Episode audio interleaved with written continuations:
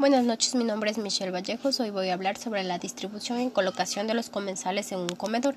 La ubicación de los comensales. La disposición de los sitios en la mesa está regida por unas normas muy elementales en el caso de eventos muy formales.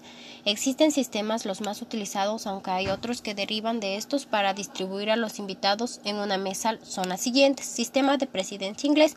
Los anfitriones se colocan en la, en la cabecera de la mesa, uno a cada extremo de la misma. Los invitados se colocarán de forma a derecha e izquierda de los anfitriones.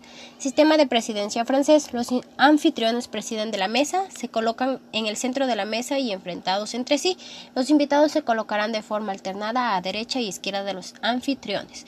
Doble presidencia americano. No existe una sola presidencia, sino dos. En una mesa se sitúa el anfitrión y la esposa del invitado de honor.